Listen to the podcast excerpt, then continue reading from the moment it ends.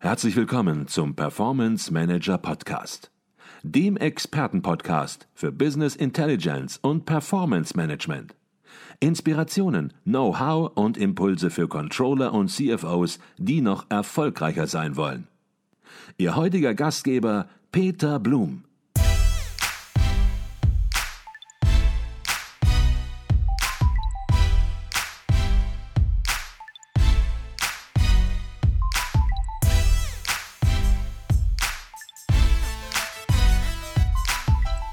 Herzlich willkommen im Performance Manager Podcast. Mein Name ist Peter Blum.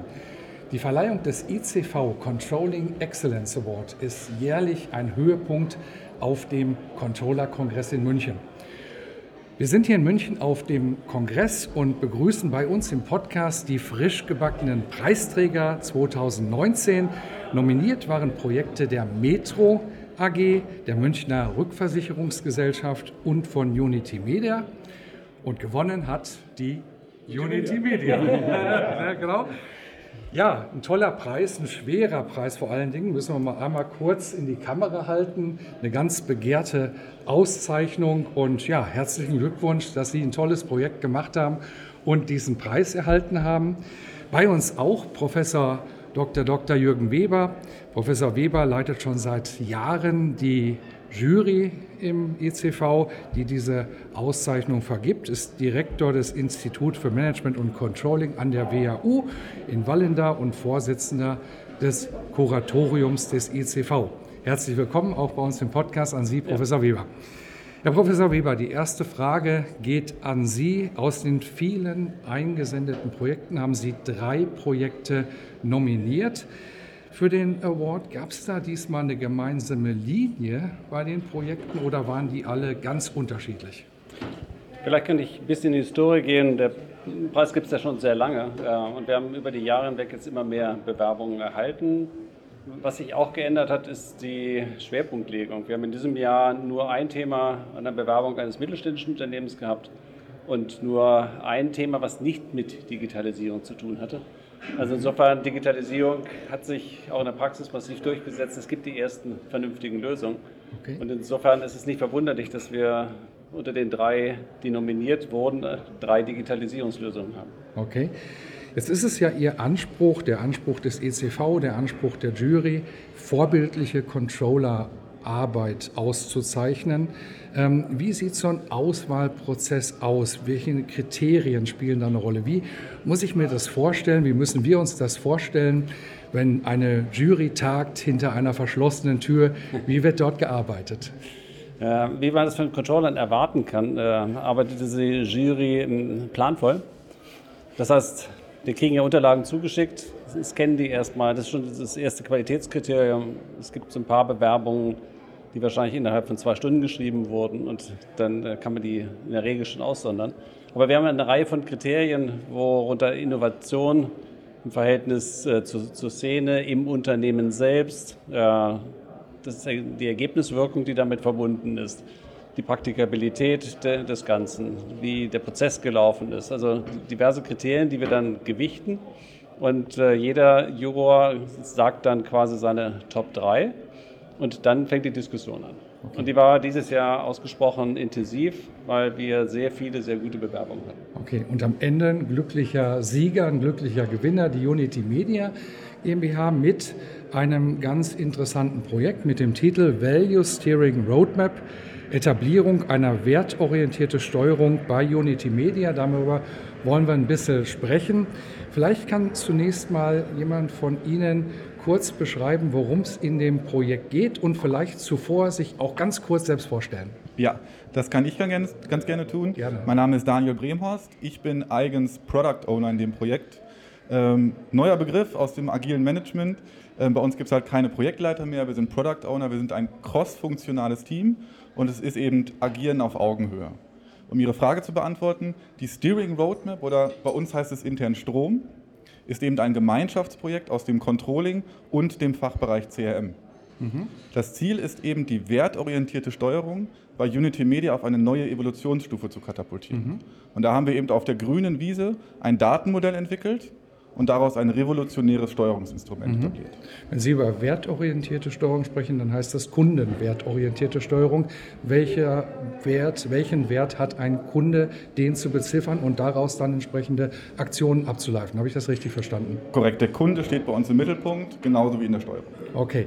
Jetzt fällt so ein Projekt nicht vom Himmel. Meistens gibt es einen Anstoß, manchmal gibt es ein Problem, eine Herausforderung. Was war bei Ihnen der Anstoß des Projektes, sich um den Kundenwert zu kümmern und das zu quantifizieren?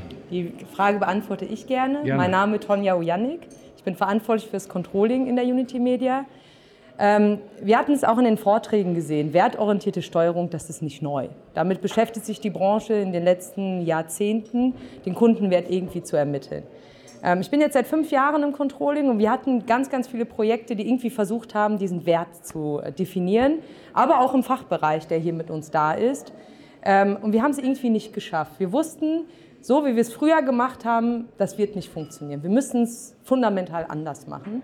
Und deshalb, wie Herr Bremhaus gerade schon erwähnt hat, haben wir ein crossfunktionales Team ins Leben gerufen und zusammen mit dem Team eine ganz klare Vision gegeben, eine gemeinsame Zielsetzung, dabei auch volles Empowerment für das Team. Ähm, und am Ende waren die Kombination von agilen Methodiken, aber auch die traditionellen Wasserfallmethodiken, die es in der Projektorganisation gibt, die entscheidenden Erfolgsfaktoren. Okay, wenn man jetzt so ein Projekt macht, dann hat das einen Erfolg wie bei Ihnen, aber es kommt auch hier und da mal Gegenwind. Man hat Herausforderungen, man muss Dinge lösen. Manche Dinge sind nicht so einfach, wie man es sich vorgestellt hat. Vielleicht kann einer von Ihnen mal so die ein, zwei wesentlichen Herausforderungen, die Sie meistern mussten, ähm, ja, kurz beschreiben und wie Sie sie gelöst haben. Sehr gerne. Ähm, Helmut Meinecke, mein Name.